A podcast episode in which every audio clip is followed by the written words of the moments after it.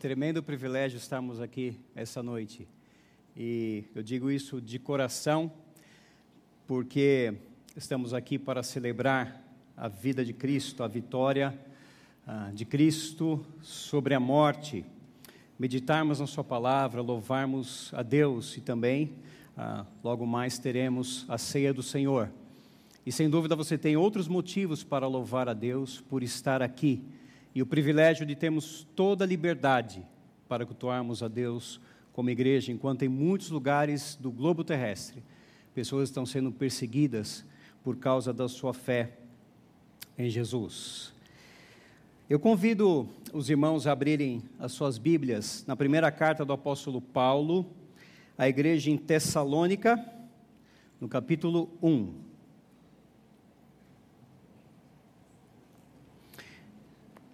E enquanto você abre a sua Bíblia e ajeita aí o seu celular, não é? Ah, só um esclarecimento no versículo 1, o apóstolo Paulo diz: Paulo, Silvano e Timóteo. Ah, mas a pena, a escrita é somente de Paulo. Isso é uma linguagem de gentileza de Paulo, incluir, como ele faz também em outras cartas, os seus colaboradores. Mas a segunda carta ele diz: É assim que eu assino então, para que não haja confusão, é somente Paulo que escreve essa carta. Paulo, Silvano e Timóteo, a igreja dos Tessalonicenses, em Deus Pai e no Senhor Jesus Cristo. Graça e paz a vós outros. Damos sempre graças a Deus por todos vós, mencionando-vos em nossas orações e sem cessar, recordando-nos diante do nosso Deus e Pai da operosidade da vossa fé, da abnegação do vosso amor e da firmeza da vossa esperança em nosso Senhor Jesus Cristo. Reconhecendo, irmãos, amados de Deus, a vossa eleição. Porque o nosso evangelho não chegou até vós somente em palavra, mas sobretudo em poder no Espírito Santo e em plena convicção, assim como sabeis ter sido nosso procedimento entre vós e por amor de vós.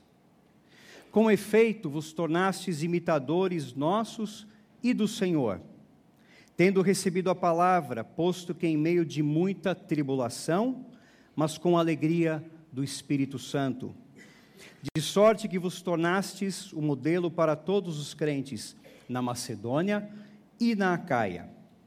Porque de vós repercutiu a palavra do Senhor, não só na Macedônia e Acaia, mas também por toda parte se divulgou a vossa fé para com Deus, a tal ponto de não termos necessidade de acrescentar coisa alguma.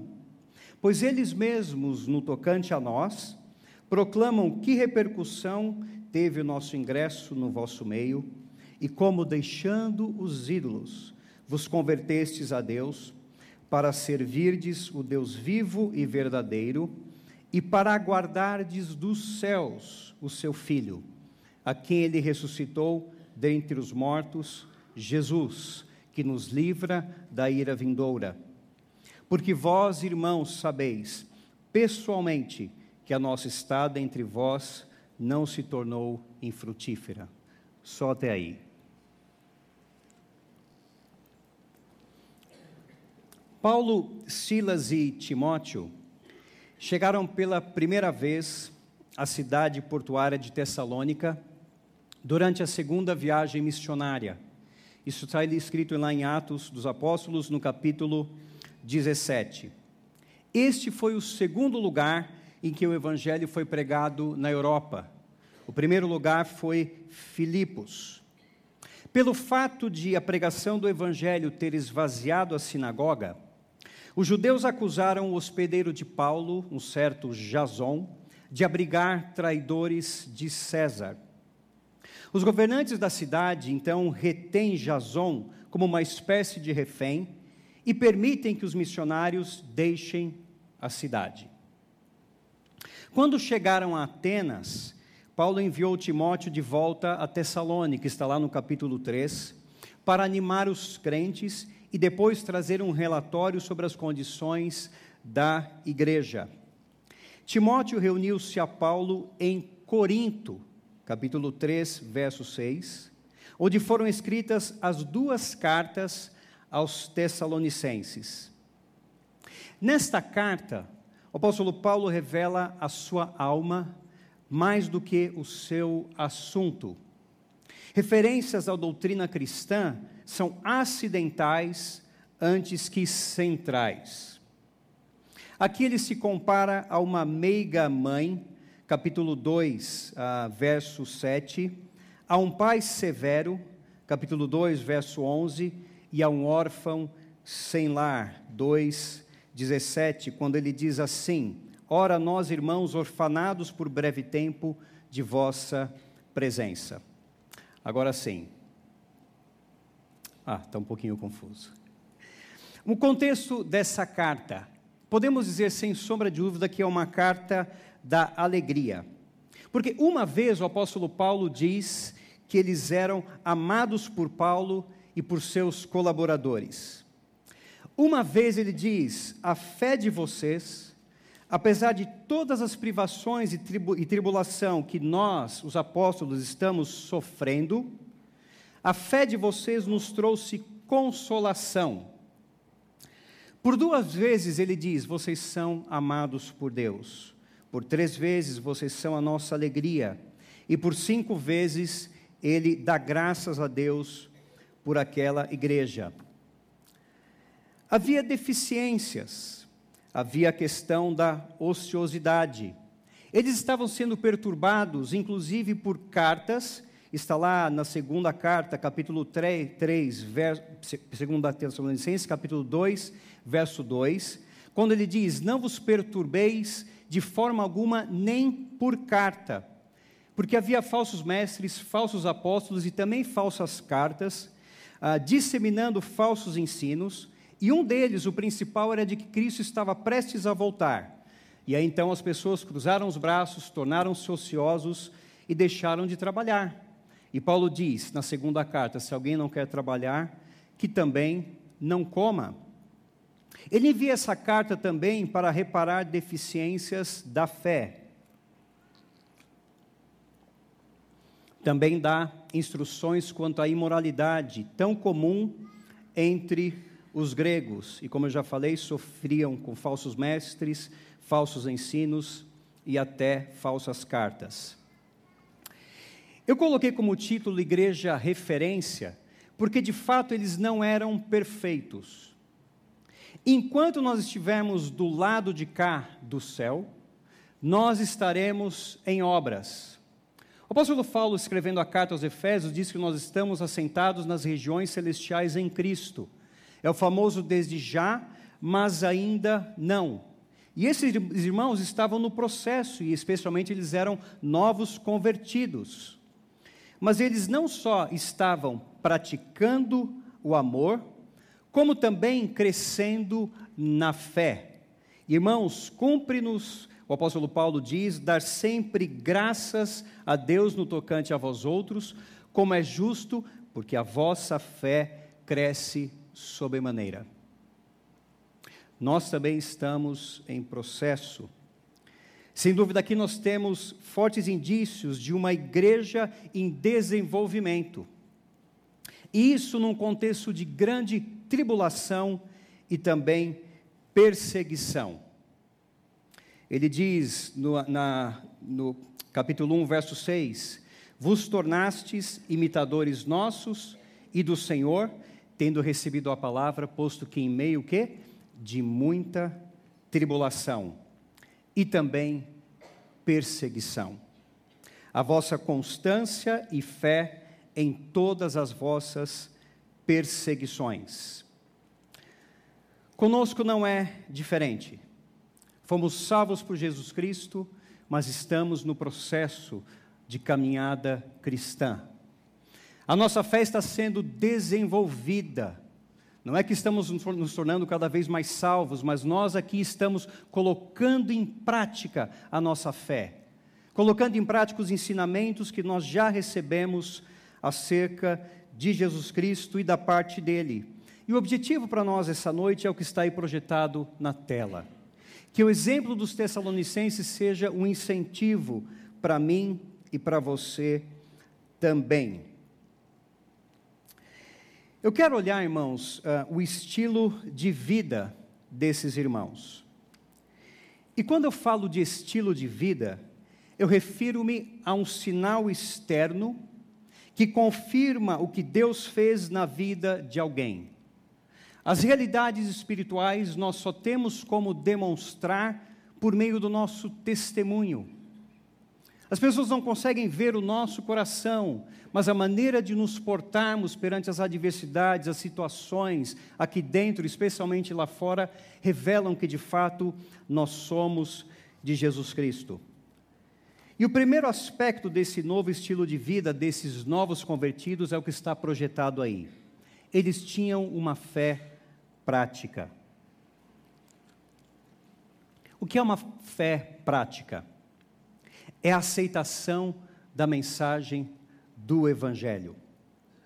O apóstolo Paulo diz no verso 6, confira aí na sua Bíblia, que eles se tornaram imitadores dos apóstolos e do Senhor. De que maneira eles imitavam os apóstolos e o Senhor? Na medida em que respondiam positivamente ao Evangelho, apesar da tribulação daí decorrente. Sem dúvida que você tem passado por lutas, aflições, adversidades. E pode ser que algumas delas seja pelo fato de você crer em Jesus Cristo. Lá em Portugal é extremamente comum. Depois que as pessoas se convertem, elas sofrem do ostracismo social. Nós passamos o nosso primeiro Natal em 2008, ah, na verdade 2007, 2008 foi com os atletas de Cristo com um casal chamado Cristina e José Carlos, lá da igreja das Taipas. E porque agora eles eram seguidores de Cristo, os pais do José Carlos e da Cristina não estavam mais com eles, não participaram daquele Natal. Tribulação, não perseguição, mas ostracismo social. A Rita Costa, que vocês conheceram, uh, o testemunho dela, também passa por adversidades por pessoas que não entendem a sua fé em Jesus Cristo. E assim era com esses irmãos. Tornaram-se imitadores dos apóstolos e do Senhor, respondendo positivamente ao Evangelho, apesar da tribulação daí decorrente. Escrevendo aos Coríntios, o apóstolo Paulo diz assim: Sede meus imitadores, como eu sou de Cristo. Ele refere-se ao fato de que a vida dele, do apóstolo Paulo e desses irmãos, estava dirigindo as pessoas a Jesus. Hoje nós vamos celebrar a ceia do Senhor. De que maneira a nossa vida tem sido um espelho de Jesus Cristo? O contexto daqueles irmãos era de muita aflição. Paulo compara ah, os problemas dos cristãos em Tessalônica entre seus compatriotas gregos, aos dos cristãos da Judéia perseguidos pelos judeus. Ele diz assim no capítulo 2, verso 14: Tanto é assim, irmãos, que vos tornastes imitadores das igrejas de Deus existentes lá na Judéia, em Cristo Jesus, porque também padecestes da parte dos vossos patrícios as mesmas coisas que eles, por sua vez, sofreram dos judeus mas a aflição não lhes tirou a alegria. Uma outra marca desse novo estilo de vida, dessa fé operosa, é que eles se tornaram modelo. A palavra modelo originalmente significa exemplo, padrão. A palavra denotava a marca deixada por um golpe. Aqui ela foi usada no sentido de um exemplo a ser seguido. Novos convertidos assimilaram a fé e agora estavam andando de acordo. E olha que interessante, no verso 8 ele diz assim: Porque de vós repercutiu a palavra do Senhor, não só na Macedônia e na Acaia, mas também por toda parte se divulgou a vossa fé. A fé deles repercutiu. Agora você pode me perguntar, como que uma fé repercute? Óbvio, da maneira como nós estamos vivendo para Deus. A fé é algo invisível. A fé é aquilo que Deus faz no nosso coração. Mas à medida em que nós colocamos em prática, isso repercute, isso se expande. E ele diz: a palavra se repercutiu não só na Macedônia e Caia, mas também por toda parte. E aqui você tem um mapa onde está a igreja de Tessalônica e aqui toda a região chamada de Macedônia. Ele diz: a fé dos tessalonicenses repercutiu aqui, aqui, um pouquinho mais distante. Lá na igreja de Corinto ouviu-se falar da fé dos tessalonicenses, mas quando ele diz por toda parte, é porque a fama desses irmãos chegou até aqui a Judéia. E vocês já vão saber por quê. É claro que isso em toda parte é uma hipérbole, é uma linguagem de exagero. Mas de fato a fé se espalhou, e o apóstolo Paulo diz: a tal ponto de não termos necessidade de acrescentar mais nada. A vida desses crentes falava por si mesma.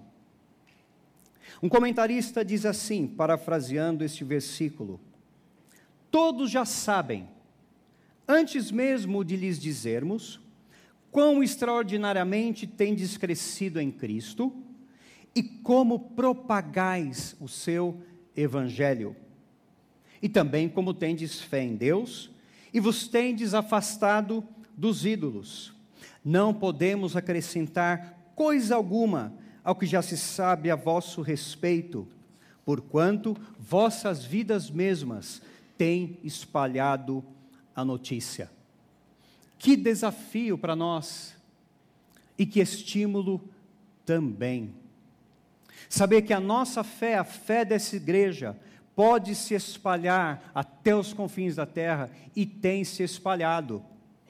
Nós, os missionários, lá em Portugal, em Moçambique, aqui no norte do país, lá do outro lado no Timor-Leste, em Asas de Socorro, nós contamos como vocês têm se esforçado para que o Evangelho se espalhe pelos quatro cantos da terra.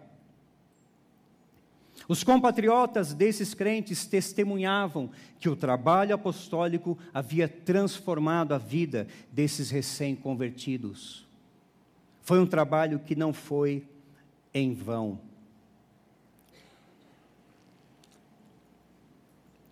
E não para por aí. Diz o texto que eles também converteram-se dos ídolos para agora servirem a quem? Ao Deus vivo e verdadeiro. Os ídolos aqui estavam diretamente relacionados a imagens.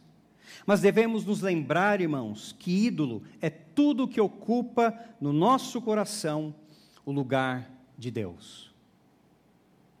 Qualquer coisa que nós queremos ah, fazer com que seja maior na nossa vida do que Deus, é um ídolo.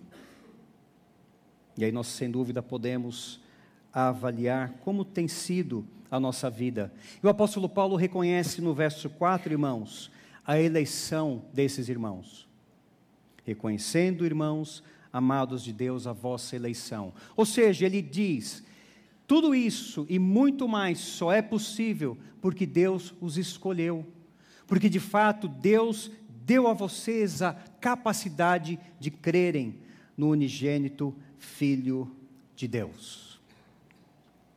A segunda marca, irmãos, da igreja de Tessalônica, daqueles crentes, era o amor sacrificial. A primeira marca, verso 3, operosidade da fé. A segunda marca, abnegação do vosso amor, que eu traduzi aqui por amor sacrificial. O que é isso? Vocês sabem. É o cuidado altruísta de alguém. É você dar sem esperar receber nada em troca. Ajuda mútua. Abrir mão daquilo que você acha que é seu direito para beneficiar outros. Não fazer caso de ser o primeiro Considerai-vos uns aos outros superiores a si mesmos, diz o apóstolo Paulo. Posição de humildade. Todos nós estamos debaixo do mesmo Deus e Salvador. Não há ninguém que seja melhor do que outro. humildade. E também esse amor sacrificial, e é por isso que eu disse que a fé daqueles irmãos havia se espalhado, por causa disso também. Eles estavam doando, abençoando financeiramente outras pessoas e de maneira sacrificial. Essa foi uma das maneiras porque a fé deles se espalhou. Escrevendo a segunda carta aos Coríntios, o apóstolo Paulo, no capítulo 8, versos 1 a 4, diz assim: Também, irmãos, vos fazemos conhecer a graça de Deus concedida às igrejas da Macedônia. Agora, olha só de que forma a graça havia se traduzido aqui nesse exemplo específico. Porque no meio de muita prova de tribulação, manifestaram abundância de alegria, e a profunda pobreza deles superabundou em grande riqueza da sua generosidade. Por quê? Porque eles, testemunho eu, na medida de suas posses e mesmo acima delas, se mostraram voluntários. Agora, olha só, pedindo-nos com muitos rogos, já viu isso? A graça de participarem da assistência aos santos. Em outras palavras, eles disseram: por favor, deixa-nos participar da oferta enviada aos pobres lá de Jerusalém. E houve repercussão, irmãos, da fé. Qual fé? A transformação de vida, amor sacrificial. Como tem sido a nossa vida? A terceira marca está no verso 3. Paulo diz: recordando-nos diante do nosso Deus e Pai, da firmeza da vossa esperança. Aqui eu chamei aqui de esperança perseverante. Dá uma olhada nos versos 9 e 10. No finalzinho ele diz que eles deixaram os ídolos para servirem a quem? Ao Deus vivo e verdadeiro e verso 10: E para guardardes dos céus o seu filho, a quem ele, Deus Pai, ressuscitou dentre os mortos. Neste ponto, eu ah, chamaria aqui de uma síntese do cristão exemplar. Eram irmãos que estavam servindo a Deus com uma fé prática, com amor sacrificial e com uma esperança perseverante, não abriam mão de aguardar a volta de Jesus Cristo. A esperança perseverante é a expectativa, irmãos, de que Deus continuará a cuidar do seu povo e que o fará vencer as provações e sofrimentos até ao dia, com D maiúsculo, em que estarão na sua presença. O cristão é aquele que, enquanto serve, ele espera. E enquanto espera, ele serve. Há uma conexão entre os servirdes e eles e esperar, esperardes. Eram crentes de Jesus Cristo que serviam em esperança. Note-se esses dois infinitivos, enquanto esperavam, serviam e vice-versa. Eles eram servos em esperar a volta do Filho de Deus dos céus. Vou repetir: eles eram servos em esperar a volta do Filho de Deus dos céus. Isto aqui, nessa primeira carta, antecipa, como eu já mencionei na introdução, o problema daqueles que estavam esperando, mas andavam ociosos. E no, na segunda carta, o apóstolo Paulo ele tem que tratar de novo desse problema, quando ele diz: aquele que não quer trabalhar, que também não coma. E por que eu estou chamando atenção para esse aspecto? Para dizer uma coisa muito simples: as mudanças na nossa vida não são necessariamente instantâneas. Ele já tinha falado acerca de que Cristo não estava na iminência de voltar, pelo contrário, ele diz: ninguém sabe o dia nem a hora mas depois ele tem que continuar ensinando acerca do assunto. Nós às vezes temos a expectativa e desejo, muito sinceramente, de que as coisas da nossa vida mudem assim. Eu quero. Áreas da minha vida que eu já gostaria de ver transformadas, de me ver livre. Mas não é assim. mas nós devemos perseverar em buscar a Deus. E a ceia do Senhor, irmãos, é uma excelente oportunidade para essa autoavaliação. Aguardar o Filho de Deus, aqui no verso 10, tem a ver com pensar nos eventos futuros, com a volta de Cristo, com o céu, com a esperança de que um dia estaremos na presença de Deus, face a face. E isso traz consolo na tribulação. Sabe por quê? Porque o apóstolo Paulo diz à, à igreja em Corinto o seguinte: se a nossa esperança se limita somente a esta vida, somos os mais infelizes de todos os homens. Mas se Paulo estava escrevendo para crentes, então aí fica mais mais difícil, mais duro ainda essa realidade, quando ele diz: se nossa esperança se limita apenas a esta vida, somos mais infelizes, infelizes de todos os homens. Por quê? Porque nós já temos a Cristo. Aqueles que não têm a Cristo não têm esperança. Mas se nós que temos estamos vivendo como se a vida fosse somente hoje ou agora, algo está errado. Precisamos reavaliar Até porque é muito fácil nos concentrarmos nos problemas e nos esquecermos das promessas de Deus para nós. Eu costumo dizer que viver como se Cristo não voltasse é como aqueles que, que correm, perdão, sobre uma esteira de academia. Já viu aquele tapete rolante, ou não sei exatamente o nome daquilo, ou esteira? Em que a pessoa corre, corre, corre, corre, corre, mas nunca sai do lugar. Não tem essa esperança perseverante, não tem consolo na tribulação, não está aguardando a vinda, ou a volta, melhor dizendo, de nosso Senhor e Salvador Jesus Cristo. Operosidade da fé, abnegação do amor e firmeza da nossa esperança. Nós vamos agora celebrar a ceia do Senhor. E é o momento em que nós temos a oportunidade de fazer um autoexame. Para ganharmos um novo estilo de vida à semelhança desses irmãos. Pode ser que esteja tudo bem na sua vida, mas eu sei que na minha não está e eu preciso dessa autoavaliação. Enquanto o grupo de louvor vem aqui à frente,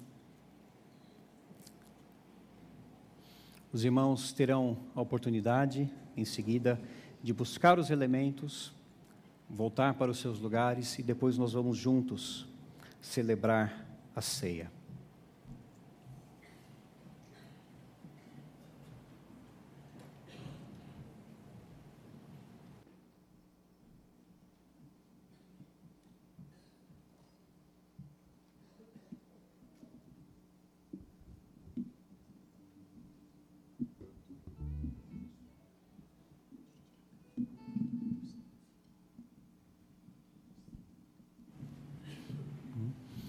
Convido os irmãos a se colocarem de pé. E enquanto nós cantamos, você tem então a oportunidade. Para quem é a ceia do Senhor? Para todos aqueles que confessaram a Cristo como Salvador e Senhor. Então, se você deseja participar, pode vir, vir aqui à frente, pegue os elementos e volte para o seu lugar.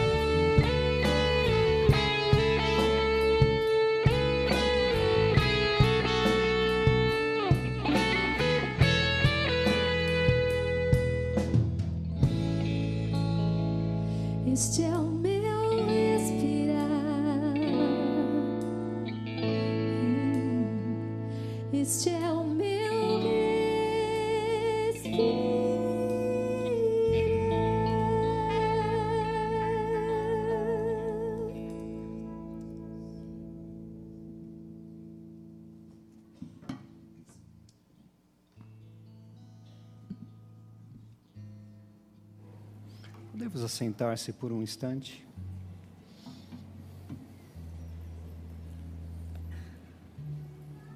Nós cantamos que nada somos sem Cristo.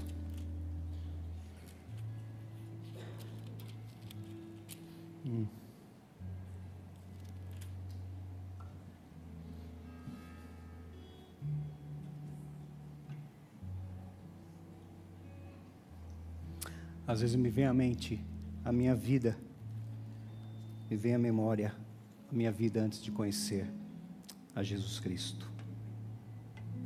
Eu não sei como era a sua. Convido você a fechar os seus olhos e a fazer um autoexame. Examine-se, pois, o homem a si mesmo, diz o apóstolo Paulo. A ceia do Senhor é momento para reconciliação, para perdão. Oportunidade para colocarmos em dia a nossa vida com Deus. Dizer, Deus, eu me arrependo.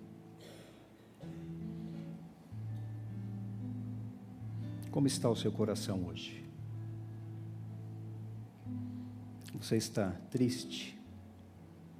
Está feliz? Está amargurado? Como andam os seus relacionamentos? Aqui dentro, lá fora. Com seu esposo, seu esposo, seus filhos. Sermos bons pais, boas mães. Vamos nos arrepender daquilo que nos tem afastado de Deus, não por causa dele, mas por culpa nossa. Dizer, Deus, eu me arrependo. Você tem buscado falar de Cristo, pedido, Deus, dá-me oportunidades. Como você tem investido os seus recursos, todos eles, não só financeiros, mas dons, talentos. Você conhece o seu dom? Você o tem posto em prática? Você é uma pessoa que tem estabelecido um plano de vida com ênfases e valores na expectativa da volta de Cristo? Ou mesmo sem querer, sem às vezes raciocinar, ênfases e valores como se Cristo não fosse voltar? Vivendo aqui agora, concentrado no hoje. Você tem progredido na fé? Ou corrido como aqueles que correm, correm, mas nunca saem do lugar porque estão sobre uma esteira de academia? Vá em frente, nós cantamos aqui, o Sérgio falou, nós oramos, progrida na fé. Porque eu recebi do Senhor o que também vos entreguei, que o Senhor Jesus, na noite em que foi traído, tomou o pão e, tendo dado graças, o partiu e disse: Isto é o meu corpo que é dado por vós. Cuspido, moído, surrado por mim e por você. Jesus diz: façam isso em memória de mim. Em memória de Jesus, vamos comer do pão.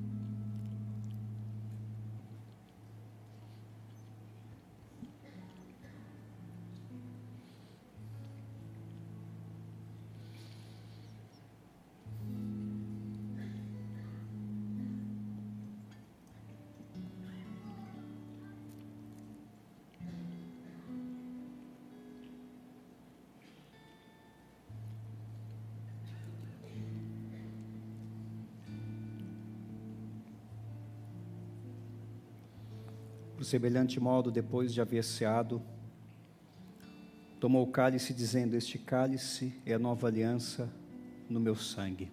Não mais o sangue de animais, bodes ou carneiros, ovelhas, mas o sangue de Jesus Cristo, derramado em favor de muitos. Este cálice é a nova aliança no meu sangue. Fazer isso todas as vezes que o beberdes em memória de mim. Porque todas as vezes, as vezes que comerdes este pão e beberdes o cálice, anunciais a morte do Senhor até que ele venha.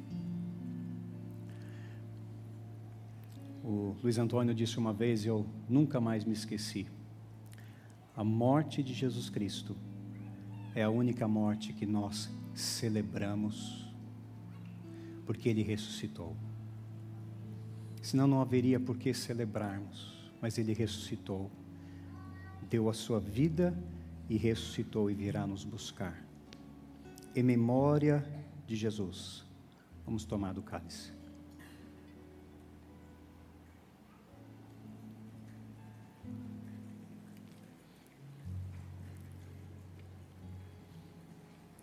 Vamos orar.